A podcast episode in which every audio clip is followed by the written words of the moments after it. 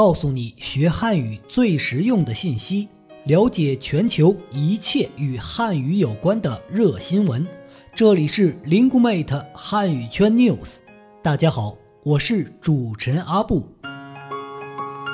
随着中国经济发展及国际影响力的不断提升，汉语成为一门热门语言，并在全球掀起了一股汉语学习的热潮。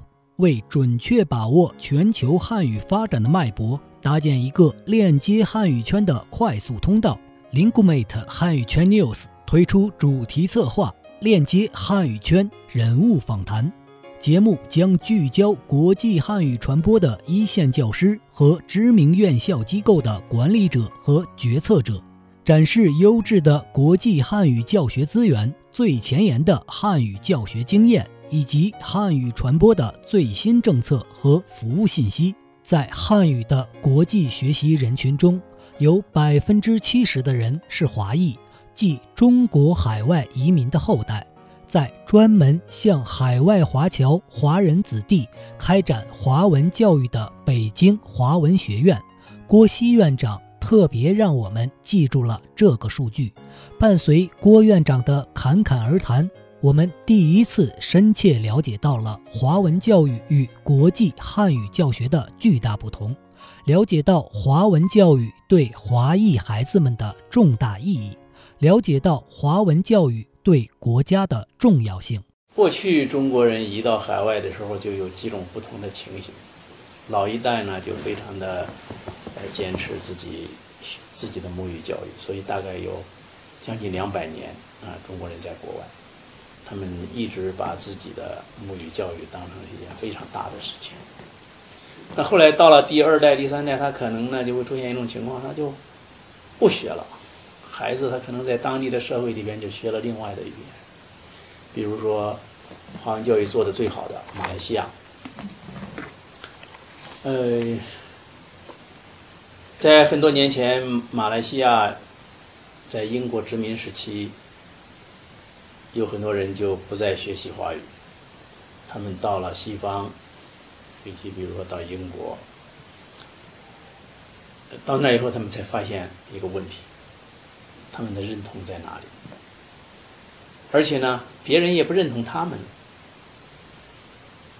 新加坡有一个新纪元学院，他的一个院长叫柯家逊。柯家逊他当年在英国学习的时候，他不会说。华语，结果英国人看不起他。英国人说：“你是华人，你怎么不会说华语？”他就很受刺激。回来以后就坚持推动华文教育，推动下一代学自己的母语。为这事儿呢，还坐了牢，坐了好多次了。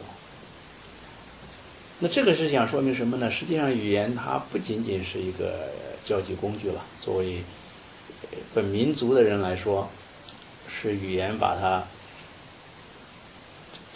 构成或者说建构成这个群体的一个成员。它实际上也是成了这个群体的一部分。那正因为这样，我们华文教育跟汉语教学，那我们就知道。我们应该怎么做？从母语的角度，郭院长让我们认识到，同样是学汉语，华裔学生与洋面孔留学生有着很大的不同。语言它有多重功能，一个是交际，嗯，当然还有其他的。那么这么多年来，我们大家都把注意力集中在交际功能上。其实语言它是有多种功能的。最多我们除了这个交际功能，我们还会说什么？呃，心理思维工具是吧？思维的功能啊，这是我们说的比较多的。那一般来说，语言学习我们主要想实现或者说体现一种交际功能。但是华裔学生他有一个不同点，实际上是一个教育功能。我们通过语言教学来实现语言的教育功能。华裔学生学习汉语，我们通常我们现在都是说华语，呃，实际上是一种母语学习，而且它是一种母语教育。母语教育跟非母语的语言学习一个很大的不同是，他也想传承自己的文化。还有一个呢，是想通过让学习者掌握这种语言以后，形成一种认同。比如说，我是华人，那我就应该会说华语。那会说华语的人就是一家。同时，因为语言背景的不同，同样是零起点学汉语，郭院长告诉我们，华裔学生的学习成绩具有很强的爆发性。这批孩子他们的语言背景也跟洋人不一样，即使同样是一个 beginner 或者零起点的话，这些华人的孩子，他们的学习的进步。我经常用的一个词是爆发性的。他在学到一个月以后，他是跳跃式的、飞跃式的进步，因为他实际上这些孩子呢，他在小的时候，他可能不会说，但是他可能听他爷爷奶奶说了，听他爸爸妈爸爸妈妈说了，听他周边的亲戚朋友说了，这些都会在他小的时候在他的大脑里边形成了刺激。他经过一段的学习，就会诱发出他原来存在于大脑当中的系统，而且这个系统我最近把它概括成两个，一个是语法系统，一个是语音系统。所以这些孩子他的学习特点，他的重要的任务跟洋人不一样。洋人我们为了训练他的语音，我们花大量的气力，但是实际上他还掌握不了这个系统，语法。我们需要大量的教，他们仍然不能掌握这个语法系统，所以我们在我们教学当中，我们要一个一个的语音的问题去解决，一个一个的语法问题去解决。但是华人的孩子不是那么回事那正因为这样，我们就会想到我们整个的教学、教学大纲、教材编写到他的水平考试都是不一样。而这一部分人占了我们现在韩语汉语学习者的百分之七十。那可惜的是，我们现在在国内对这一块关注的还太少。这就好像说，我们的注意力花在哪儿？套现在一个流行的话，我们的注意力去哪儿了？郭院长认为。从世界范围来说，完全可以把华人看成一个大的民族，就是我们说的中华民族，在其他国家又称为华族。作为华人，我们有我们的价值观，因此华裔学生在学习汉语自己的母语时有不同的特点。郭院长以一首唐诗为例。向我们生动诠释了其对华文教学的重要意义。一首唐诗，在一般的汉语教学里边，如果一个外国人学汉语，说教一首唐诗，那大家从语言教学、从语言学习规律，很多人肯定持反对态度，说话都不会说呢，教那首唐诗干什么呢？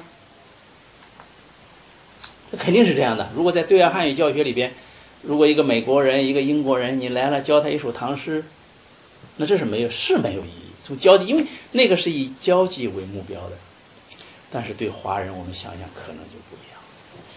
因为华人他有一个华人社会，他有一个圈子，他会了一首唐诗，我们可以设想，他回去背给他的父母听，背给他的爷爷奶奶听，背给他的亲戚朋友听。打个比方，比如说。过年了，亲戚朋友在一起聚会，这个孩子能在这个聚会上背一首唐诗，这个时候这个孩子能得到多少掌声，对不对？一定是这样的。那这样的话，对他的学习的信心、兴趣就会有很大的促进作用。所以我跟我的同事说，我们华文教材的编写、华文教学课程内容的安排。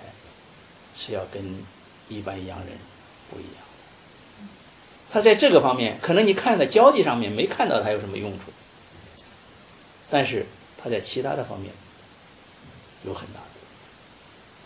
这是我我想这是非常重要的。郭院长介绍说，北京华文学院今年出了一套华文教学研究丛书，就是要从华文教材编写、华文水平测试等方面推出自己的东西。针对外国人的汉语 HSK，好比中国人考托福，但华裔学生与一般国际学生考的点应有所区别。像今年我们这十本书，就是叫华文教学研究丛书出来，会对这些事情有所推动。另外，我们下边呢也会在这个华文的教材的编写，呃，华文水平的测试。推出自己的东西，因为我刚才说了一些，他们这个 HSK 的考试是是相当于中国人去考托福是吧？他考的点跟华裔孩子这是这是不一样的。嗯，去年发生一件事情，有一个例子，我们有一些华裔的学生，他可能口音受自己方言的影响，可能不是那么准。但是他不是，他不像外国人一来他就要学，我们要教他标准的普通话。他可能原来比如说，呃，受福建话，因为华人的移民三种话：客家话、闽南话，还有广东话，是吧？就是实际上就是粤粤方言了。他们受他的，他从小去说那种话的。你比如你到伦敦，那小孩子他可能就说粤语的，啊，你到美国的旧金山，小孩子是说这个，呃，一种粤方言。啊你到了菲律宾，他们就是说闽南话的；或者到印尼，他就说闽南话，从小就说这。那他来学华语以后呢，他原来的方音就影响，可能你听他不是那么标准，但实际上他的华华语的水平，就好像咱们国内的一个方言区的，他可能说的不是很标准，但你不能说他的汉语水平很低，对吧？所以我们衡量的时候就有一个问题了，那我们到底是考什么？那我们现在就想，除了教材的，那你这样的话，教材的大纲，你教汉字怎么教？你的词汇怎么教？语法怎么教？你怎么来衡量这些孩子的水平？那我们就得做一个考试，这个考试就叫华文水平考试。他还有一个，我们他对我们的文化了解了多少？掌握了多少？洋人不需要的，洋人最多你告诉他，中国人说这个见面的时候。嗯，当说夸你的时候，你应该谦虚一些，这是我们教他们的。嗯，你不要认为中国人不诚实就行了，是吧？这是一个文化的一个一个理解上的。但是，作为我们中国人，作为我们华人，我们应该知道，让教他们我们的价值观是什么。这是我们的不同点。所以，我想，嗯，我们应该理解这个汉语学教学当中。这两大不同对象当中，文化的切入点是不一样的。当然了，如果以后有机会，我们还可以再讨论。就是实际上就是在华人这一块里边，又有很多种不同的情况。一个理想的汉语老师，必须知道你的对象是什么样，他学习这个语言的目标怎么样。这是我们。真正做好汉语教学的重要的东西。郭院长介绍说，目前全国有五家华字头的侨校，包括北京华文学院、暨南大学、华侨大学、广西华侨学校、昆明华侨学校。这五所侨校对象明确，就是为了满足海外华侨华人的需要，做好华文教育。郭院长深情回忆，当祖国遇到困难时，海外华侨华人的历次无私援助，同时感慨当前国家在华文教育方面的投入太少。北京华文学院，它它主要的任务就是进行华文教育的一个学校。那我们的对象绝大多数呢，都是呃海外华人华侨的子女。我们的对象非常明确，所以我们做的是跟一般的这个国际汉语教学是不一样的，而且这一块儿对我们国家来说是非常非常重要的，因为这么多年下来，无论什么时候，无论什么样的情况下，当中国遇到困难的时候，都是海外华侨华人在支持我们，不管是中国灾难、中国的抗战，嗯，近的中国的地震。嗯，这个像中国的奥运遇到问题的时候，都是这批华侨华人在帮着我们。正因为这样，我们做好华文教育，满足海外华侨华人的需要，是我们应尽的义务，也是我们国家应该做的。这是我在很多场合现在都在呼吁的一件事情。但是咱们国家呢？很遗憾的就是在华侨华文华人教育这方面的投入太少，这个我们大量的钱呢，呃，没有用到这个方面。呃，现在全世界按照侨办你的说法是六千万华侨华人，那我们可以算一算，就知道了。好，您刚才收听的是由 Lingumate 出品的汉语圈 News 特别节目。链接汉语圈人物访谈，更多汉语圈热话题，请继续关注我们的节目。拜拜。